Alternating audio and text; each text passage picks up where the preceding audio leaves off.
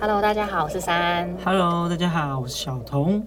我们刚从蓝屿回来，对，然后我好像感冒了。真没 用。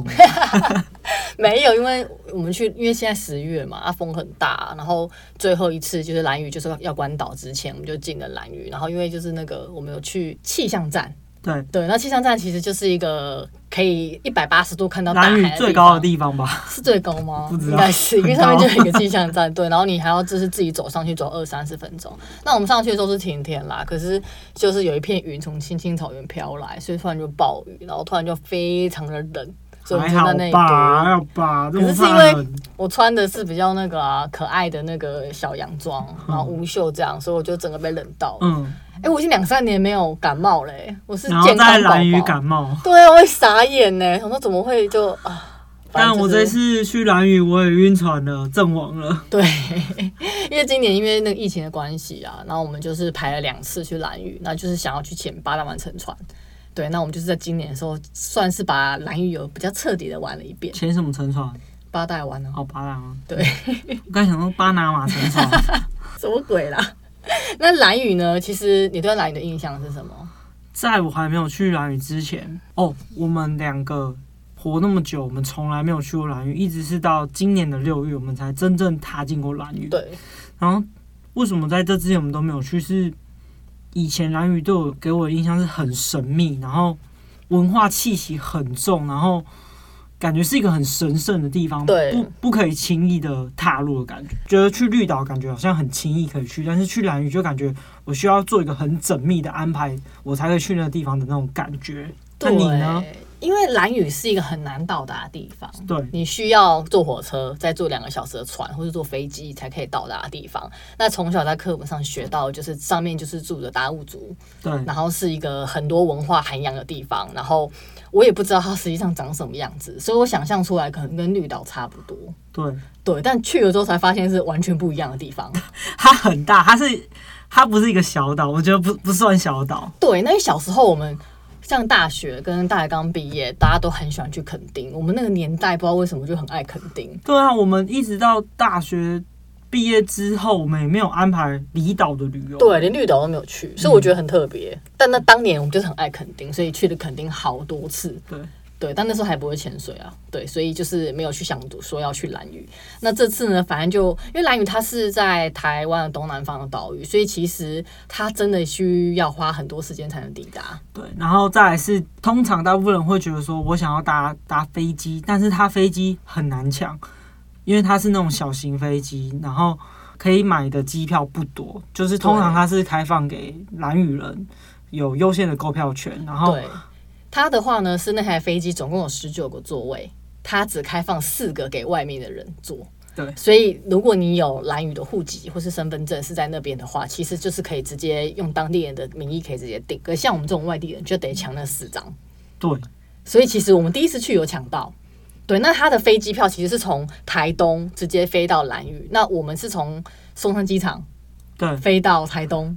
然后再从台东飞到兰屿。那变成是说，其实你要转两趟机，就是一个伪出国概念对。啊， 其实如果有抢到机票，整个过程是很轻松的。但是三，你觉得不？你觉得不 OK 对不对？搭我飞机，我其实没有觉得不 OK，可是十九人的小飞机，你知道多惊悚吗？因为其实你就看到那个机长在你面前，在那边拉那个，你知道，我就有是拍，就是升降的那些，我就觉得很好可酷，怕。其实很酷，我蛮我我蛮喜欢的。对，但是就是心里我会更讨嘎厌搭嘎。船，但我搭飞机我真的会怕，因为你搭船就是顶多就是晕船嘛。我不要不要，我 不对，要晕船你不。要晕船好。 痛苦！哎、我们这一次回来，全船人都在吐，我没有在，我没有在夸张，这是全船都在吐。然后我有吃晕船药，我已经忍耐一个半小时，剩下半个小时，我说我就想说我要忍住，再半个小时就要到。结果这时候胃酸开始分泌我整个口腔，然后我就吐了，我真的很不想吐，我就吐了。然后你你也知道，一旦吐你就回不去，你就是得继续吐，对，就哇会好吐痛吐苦到底，超痛苦。你是吐了两袋。我吐两大 袋，我已经而且重点是已经半个小时就要到了，我就想要忍住，但是那个胃酸分泌我整个口腔，我不得不吐，就是我的身体就让我的胃就这样吐出来 他了。就告诉你必须吐。对哦，我真的好生气，可是那个船长开船真的蛮猛的，对啊因为他你会一直飞很高，然后掉下来，所以你会整个人飞离你的座位，就掉到 就掉到座位上。对，那其实是因为我就一直撞到，那我个人就是不会晕船嘛，所以我就是很营救于在这个就是很 rock and roll 的状态，然后听着我的音乐，然后一直神经 配合着那个感觉，然后戴着口罩，然后我当我意识到有人吐，有人开始在干呕，或是有声音有味道的时候，我就会把音乐开很大声，然后把我的头发压在我的口罩上，因为我头发就是。有发香，我就闻着我的发香。那我看到小童在吐，我就默默的快速的从包包递了几张卫生纸给他，然后就装作都不看 他，因为太可怕，我就是怕我闻到味道。或者听到声音还，有我也一大会包吐，还有 对，一真大的很大包。我后来下船的时候，每个人都手拎着一包，我想说大家也在卖肉羹面啊，呃、欸，然后超恶。对，但是但我就没吐，但大家嗯都吐到不行。但也就是因为搭船，然后很辛苦，对然后搭飞机又难抢的关系，所以蓝屿这个地方其实还蛮多人都没有去过的。对，但是我去了之后，我觉得蓝屿有一个很神奇的魔力是，去到那边每个人都变得非常的 nice。就是你在我们 我们这次去很，我们我们后来我们去了两次，两次都很神奇哦。就是在路上会遇到其他的朋友，但是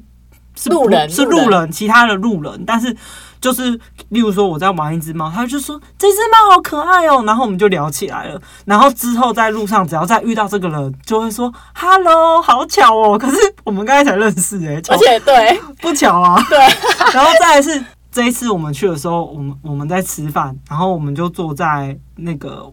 呃餐厅外面的，就是户外座。然后有人经过的时候，就看这个餐厅到底有没有开，我们就跟他说有开哦，他们就进来吃了。然后隔天的时候，我就我们又遇到同一群人同一群人，然后我们就说 “hello”，你们也来吃这间店啊，好像很熟一样。对蓝宇有个很神奇的魔力是。每个冷漠的心都变得很火热，对很热情，然后都会闲聊说：“哎，你们那这两天去哪里？哪里好玩？什么好吃什么的我还跟珊说，如果今天在台北，我其实我们根本不会？”讲就任何冷话漠啊，都对，市但冷是漠啊。但是不要去到蓝屿，就是很神奇，是整个蓝屿岛上的人，不管你来自哪里，感觉大在岛上的人都是一家人的感觉，就是大家都是朋友，对，因为那边就很放神奇松，，真的。很神奇。对，那边就是很放松，很舒服，对你就会觉得说，我对每个人就是很感友觉好。说我想要知道你去哪好不好玩啊，对然后小心注意安全这样。对，大家都是好朋友。就是，所以我觉得这个岛真的很神奇。再来是很酷的地方是，你今天你去到一个民宿，民宿的老板会跟你介绍说蓝屿的文化，对，会把整个他们蓝屿的一些规定啊，然后跟当地人他们想法对特殊的不是也不是特殊习惯，就是他们有自己的传统、自己的坚持，那你不要去冒犯人家。对就是你在听这些的时候，你其实你不会觉得说我、为什么，我反而会觉得说对我要尊重他们。对，就是蓝屿真的是一个很神奇的，很多人说去蓝屿会净化心灵什么，我真的觉得说，因为我心灵本来就蛮空洞，我不需要净化， 但是我会觉得去那边，我会觉得我整个人变得很和善，对对，因为那里就是路上都是小猫咪，然后狗狗、还有羊，羊，然后跟一堆猪，对，然后很放松，然后大家都很那些动物们都很随性躺在地上而睡觉。且那边的猫，通常猫不是都会比较有点警戒，但是那边的猫是有一只我很深刻，是它是在一间餐厅里面的猫，我蹲下来对着它比出一个过来的手势，它就过来了、就很可爱啊。对，然后他就过来，就用用头装我的手，这样，我觉得天哪，而且这边的狗也很放松，对，狗也很 nice。就是很舒服的一个地方。我觉得蓝屿真的很神奇，是一个很神奇，很你去了你就知道，那一样那里也是台湾的一部分，但是整个感觉、整个氛围，你会觉得很不一样。对我第一次去真的有吓到，因为绿岛去过很多次，所以我以为会是差不多对的对大对小，对对，或是感觉。可是其实一到兰屿，它就是一个高山，它整个岛其实就是有一座很高的山在中间，然后就整个岛环绕了那个山，然后旁边就是大海。那海非常的蓝，非常的纯净，所以它比绿岛大很多。你环岛的话，可能要两个多小时。哦，对你真的才不可以要骑抱着到去绿岛的心去蓝屿，对因为你我会发现骑我很们大久错特错。对，它就是一个很朴素、很简单的一个岛屿。那那边有很多凉亭，然后很放松的状态。再来是蓝屿，是你可以爬山，你也可以玩水，对这是真的很酷。是如果你今天想要去爬山，你是有一两一两个小时的山可以去让你爬、对哦。可以登登到山顶的那一种。对对对对，那边的话，我觉得最棒的是那个羊很 多， 感冒的山靠腰没用， 羊的话呢，是因为它是当地居民的资产，他们都放羊，那很屌的是，因为羊都是很会攀岩，他们真的很厉害。羊都一直站在悬崖边吃草，有那种安全的草它不吃，它就站在悬崖边吃草。就是那种礁石是已经突出到海边，就它跳下去可能三四十米就到大海那一对种，，很深的那一种，很可怕。然后消波块啊， 还有那种那种山顶上，就山的最顶那个礁石最顶，你就看到一只羊就站在那里，你都不知道在干 嘛。而且更奇怪的是，就是晚上你出去吃饭的时候，羊就不见了，对，一直都不见，他们就下班回家了我就。觉得它到底是去哪里？对，可是他们本来白天的时候都一群在那边吃草，然后或者是就坐在那个提防上面看着你，对，很高的提防，他们都是居高临下，然后站着然后看。看着你哦。然后可是到晚上的时候，他们就下班不知道去 哪、欸，超奇怪的。我每次找到黄昏的时候，说：“哎、下班了，下班了，你们怎么还不走然后他就会很瞪我们。？” 对，所以其实那个风景很棒，是高山、大海，然后礁石，然后一只羊就站在那个最顶端，然后背后映着蓝天，后面是对大海，就觉得太帅了这个画面。所以很多人去那边都是为了拍那个羊。 对，然后再来是蓝雨，嗯、很多文化的东西嘛，所以有时候你拍照背景就是会有些图腾啊什么的。我很喜欢那个图腾。对，拍照起来真的是会让你整个 level up，真 的真的，你整个文化气息会很高。对，因为其实它的部落有六个，那这六个部落都有不同的文化特色，因为它其实就是散布在绿岛各个不同的地方。那大家都知道有拼板舟，对然后跟三到六月的飞鱼季。那其实飞鱼季的话，其实就是有一些禁忌跟传统要守护，像是拼板舟，女性可能不能触碰，也不能登船。那其实，在飞鱼季的时候是可以潜水的，可是就是有限定部分的潜点，所以不是说你全部都可以下。那这个就要必须要跟当地的潜店先确认好，他们会带你去是最安全的，就是尽量还是不要影响到当地的文化。那嗯通常其实我之前第一次去，然后那个民宿的老板娘就说，像女生穿衣服就要比较注意，就不要只穿比基尼在路上走，嗯就还是要套一个罩衫，因为当地的长辈会比较传统一些。对，因为在绿岛的时候是真的是大家潜完水就是比基尼或者是男生就泳裤就直接这样骑车在路上，对啊。但是他他要我们特别注意说女生真的是不要只有比基尼就在骑车就在走路。对，因为后来想想也对啊，因为我们在台北也不会穿一个比基尼在路上走。对啊那，对他们来说，它就是他们生活住的地方。然后突然有一个比基尼女郎骑过去，也是蛮妙的。所以其实这点我们就觉得就是大家尊重。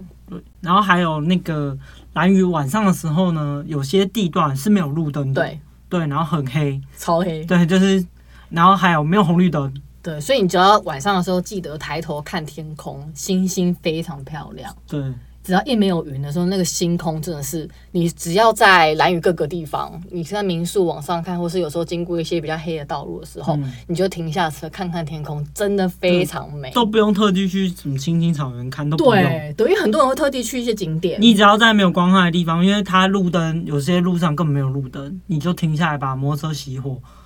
就是最棒的关心的地点了。对，所以其实它有人的文化，就是那六大部落。那像野营就有地下屋啊，然后红头渔人也有，狼岛、东青，那这些部落都各有各的特色，所以大家都可以去体验当地的文化。那除了这个之外，当然还有浮潜、潜水的活动，或是你去爬山、天池、青青草原，还有我让我感冒的那个气象站，好不 好？但说真的，那边的景色非常棒，是因为它就是一望无际的大海，然后那个蓝真的是很棒。我觉得那个蓝跟其他的海是不一样的，蓝与蓝，就是蓝与蓝。 真的是蓝与蓝，它自己的蓝色。 对，就是而且它因为它是高山嘛，所以说骑车骑中间那条中横过去的时候，你刚刚骑上去，你就看到那个海的颜色非常棒。然后有一个区块是它会有点米白色，然后再接到湛蓝色，所以那个画面真的是你会很，就算再多烦恼，你看那个海，你就会整个烦恼都消失的感觉。所以你今天如果你规划要去蓝屿玩的时候，你就先看，如果你是要潜水的话，你就先看你找的潜店在哪，然后你再去找那个住在那个部落的的住宿。那这个住宿呢，大家在 Agoda 或者是 Booking 其实不容易找到蓝屿住宿相关的资讯，对所以建议大家可以搜寻蓝屿民宿列表。点进去之后呢，里面会有不同部落，然后不同的民宿，然后你再看你喜欢的房型去直接跟民宿联络。对，那通常看你潜水是想要潜哪边，或是你玩想要玩什么。如果是想要体验就是那个飞鱼季的话，你可以在三到六月去。那因为它封面不同，可能东北风、南风会造成你潜水的时候，你可以潜不同的潜点。那其实会建议大家可以去还是平日啊，嗯，因为你台铁真的很难 抢。台铁真的很难抢，然后你飞机票或船票也不容易，那住宿也非常难抢，因为我们这次十月去。住宿这真的打了有七八家，有全部都满了。而且蓝宇的老板都很随性，他就我们就说我们想要住到十月十四号，他说我们休息了，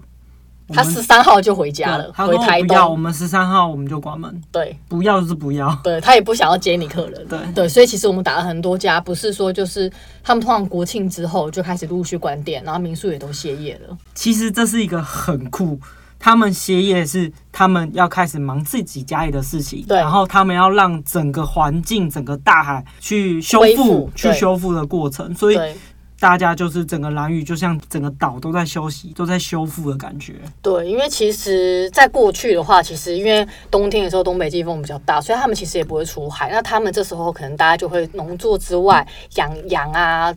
呃，动物之外，他们另外就会修复他们的平板舟，嗯，然后去做一些为了明年的丰收而做的努力。所以其实。在这个过程当中，其实大海就会复原，那高山那些都是。所以其实蓝屿很棒的地方是，它每一年有半年的休眠的季节，那游客也会停止，也会比较少。那当地人也会完完全全就是在准回备归自己的事情。嗯对，然后准备明年的丰收。对所以在这个过程当中，蓝屿一直修复，所以它的整个自然环境跟生态都会一直维持在一个非常好的状态没错没错。对，所以我觉得蓝屿这点是非常棒的对，因为可能像小琉球跟绿岛，如果它一年四其季实都都可可以以。接客啊。它都可以潜水，可以去做旅游的话，其实岛屿就没有办法休息。是那这个其实就会影响到当地的生态。对，那如果要去的话，其实台铁先抢到，住宿一定要先抢。那如果你要潜水的话，潜水也很难定，对，因为通常去蓝屿都是潜团，那必须说蓝屿这个地方的潜点都是算是高级的潜点。就是如果你今天你要船潜的话呢，建议还是要 A O W 等级再去船潜会比较安全。对，因为它都是深度比较大，呃，流也强，那也很乱，那个流会比较多变化，那你必须要比较有经验，你才能去应对。不过蓝屿的岸潜也是蛮多潜点，所以如果你今天是 O W，你也可以去岸潜。对啦，对对，但通常很多点厉害的地方是船潜，对所以我真的蛮推荐那大家有经验再去。今年呢，我们去了蓝屿去了两次，对那这两次刚好呢，我们是六月跟十月去，六月去的时候刚好是吹西南气流。对，所南以风，对，南风，然后所以当时我们潜的潜点就是北面跟东面，北面跟东面，对对，然后呃十月去的时候是吹东北季风，也就是前阵子嘛，然后所以刚好我们就潜南面。如果大家对潜水有在关注的话，知道蓝屿最有名的就是沉船。那沉船的话，它是在南面，所以就是冬天去的时候比较容易看到沉船，因为是吹东北季风。对，所以九月跟十月是大家看沉船的旺季。是，那其他地方像北面的潜点比较多是潜地形，对，那因为它的深度深，然后珊瑚也多，所以其实还是很棒的地方。但是如果你十月要安排乘船的时候，大家要注意一下，就是蓝雨休息的时间。对对，像有有些浅店也不会开到十一二月，所以如果你要安排十一一二月去的话，可能应该没有办法了。对应该没有办法。再来是那边餐厅啊、住都宿关了可能都都没了。对，对，通常是建议在国庆钱国庆是最后一个他们旅行旺季，那国庆结束之后，在那个礼礼拜之内，所有的店都会陆续都关掉。因为像我们这次呃去，然后就是在国庆嘛，所以我们回来的那几天，其实很多包含就是吃饭的餐厅的老板或是民宿老板们都说，哦，他其实这两天就要休息，回去台东了。他看到我们还说：“你们怎么还没回台湾呢、 对，对， 想说你们怎么还在？我都要回台湾，你们还不回啊？” 对。对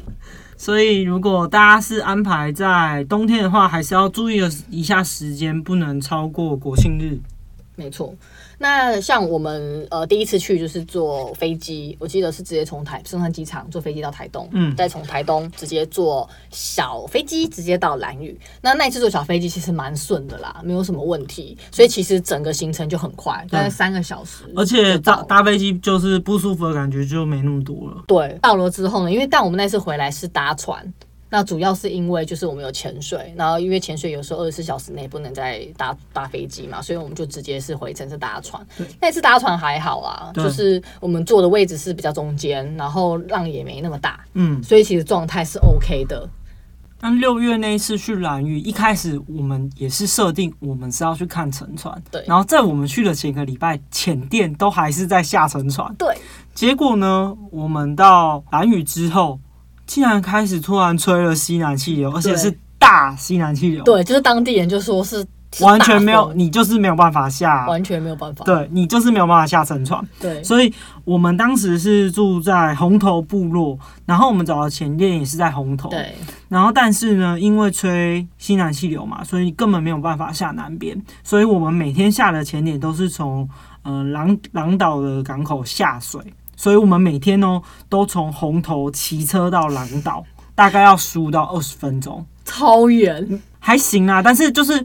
如果说你今天在红头，我们住红头的话，等于五分钟就到港口就可以下水。对啊，可是很远，因为你每天早上要骑二十到三十。对，然后是六点六点半就出门哦。对，因为他那时候也是旺季，所以船其实要出发到三到四次。对，对，所以有时候像我们是第一批，所以我们是呃就是六点啊，要集合。我们是端午节的时候去的，，对所以也是旅游的旺季旺季对然后我们就去狼岛下水，对然后但也因为这样，我们可以潜到北面的潜点，对，北面比较有名的就是因为在北方就有那个双狮岩，那双狮岩这边就有双狮岩这个前点，然后另外还有双狮外礁，另外还有像是军舰岩啊、曙光礁、玉女礁跟母鸡岩。那这次的话，就是我们就下了六只，对，就是刚刚讲的这六个潜点，对然后那下了对，那因为其实蓝屿的能见度真的非常好，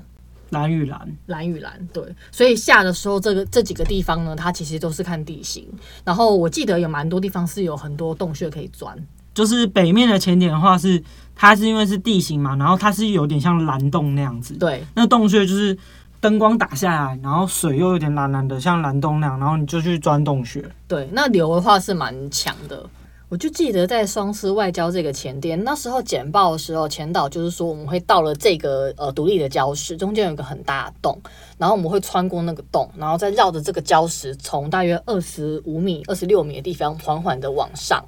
那就是从下往上看整个景色。那我们下的时候呢，那个地方其实珊瑚没有很多，也没什么鱼类，它就是很厉害那个地形。可是当我们游就是游到那个洞的中间，要穿过那个洞的时候，完全踢不进去， 连前导都踢不进去哦。完完全全没办法踢，因为流真的太强。然后你只要一一放松，你就会往后冲。对 对，所以你就是一直死命的在踢水。然后呢，后来就是前导觉得这样不行，因为我们就是一个潜团啦，加上我们这几个散客，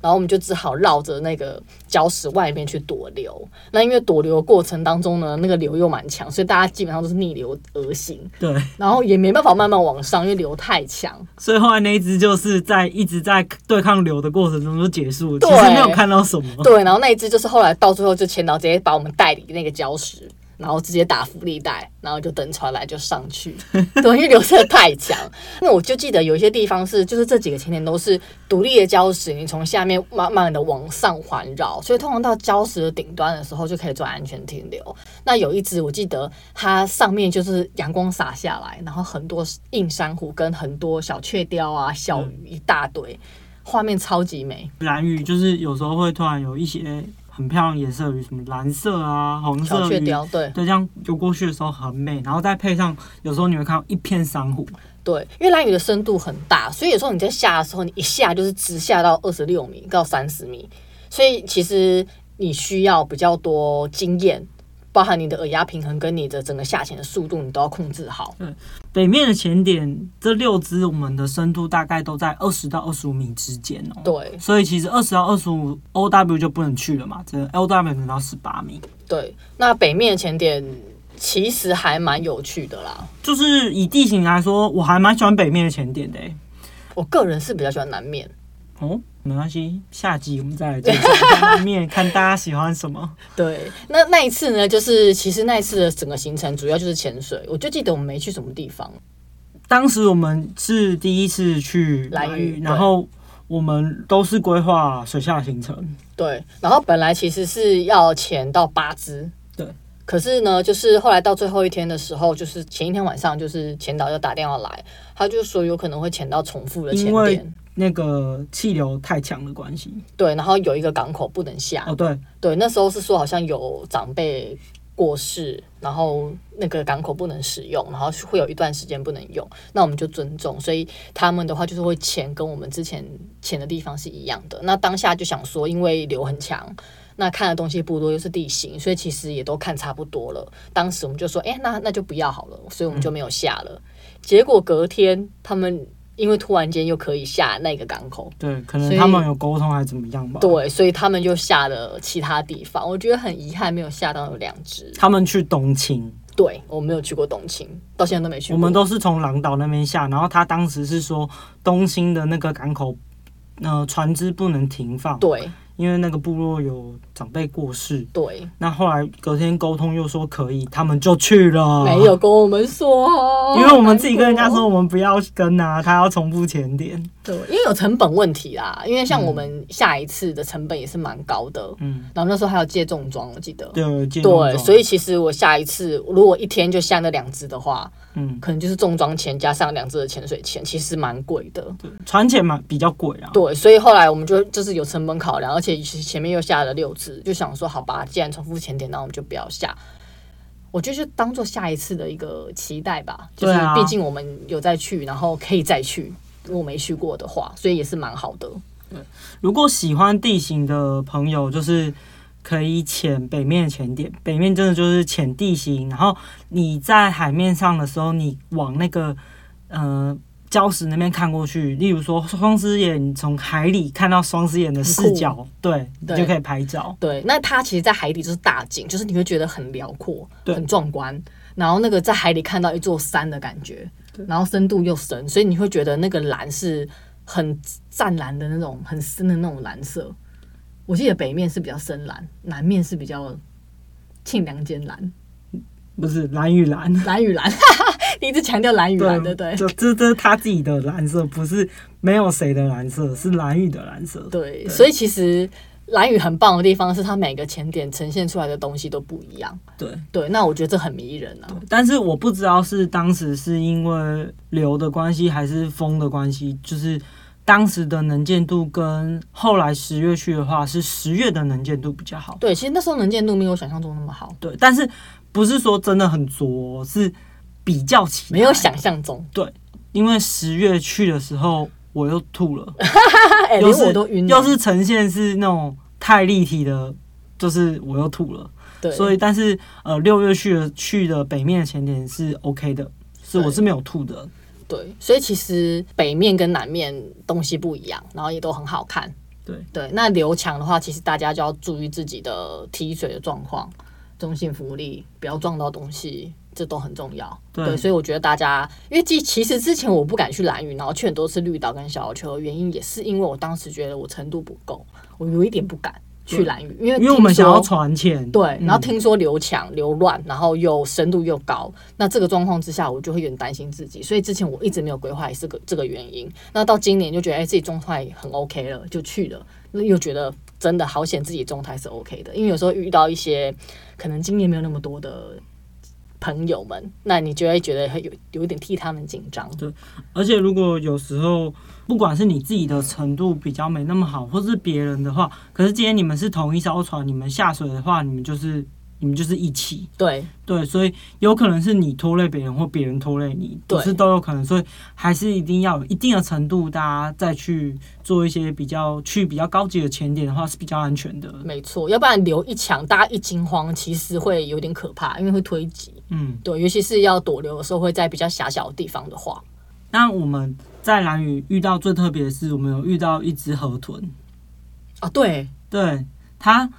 我们在拍照的时候，那只河豚跟着我们应该跟了有五分钟。对然后一开始是前导用碳棒就是抚摸它的肚子，然后好它像就好像很喜欢对，很像小狗狗被摸肚子，感觉就一直很开心这样。然后后来就一直跟着我们欸呢、对，后来我就用 GoPro 拍它，它就过来亲了 GoPro 一下，这个真的是好可爱哦。可是以豚类，我想它应该是想咬你，因为豚类会咬人呐、啊但可它可是它为什爱么？的，可是它为什么没有炸开啊？我也不知道，它没有生气或没有紧张。对啊，但我记得它后来一直跟着我们到我们安全停留，对，然然后后它它还一直还在跟着它还在我旁边，就是就是一直都很动很快这对，样。然后它就一直跟着我，然后我为了拍它，我的 GoPro 还掉了，就是因为在安全停留嘛，然后深度又很深，我就看到我的 GoPro 为了拍它，然后就默默的沉入海中。我心想说，哎，GoPro 五可以换一个新的了， 我其实也没有要去捡。然后我记得是同船，有另外一位大哥前吗友们，嗯，对，有另外一位前友就默默的下去帮我捡回来，我就说哦谢谢你哦，但我心想说，哎、其实我想换新的， 但就觉得哎。谢谢谢那位前友，所以你知道大家在同一个团互相帮忙，对，是其蛮开实心的。去船前的时候很很有趣的是，我们因为我们两个都是散客，我们两个喜欢自己规划嘛，对，所以我们每次去都是跟大团并团，可就可能他能们十几个人这对样，他们他们可能十四加二十四个人加我们两个，但是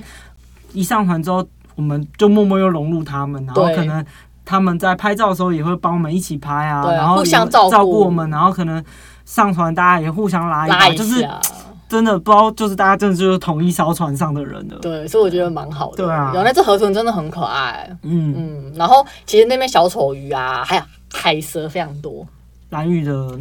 海蛇对，我很喜欢海蛇，因为海蛇就是游起来很蓝优雨的雅海蛇特别，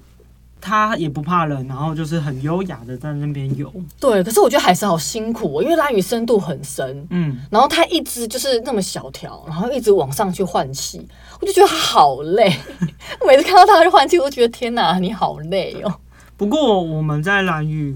没有看到海龟，对都没有看到。我对完全没有看到海龟，可是我看到有些人分享是有在蓝屿看过海龟的，但我个人是这两次去我都没有看到。我有看到它一秒，第二只的时候有啊人一直叫我看，我想我到底在看什么？一秒，它一秒就游走。可恶，对，很想看到海龟。所以以上是我们北面前点的分享。对，那大家如果有兴趣啊，其实可以去 IG 看一下，我会分享在 IG 上面。以上分享，谢谢大家，拜拜，拜拜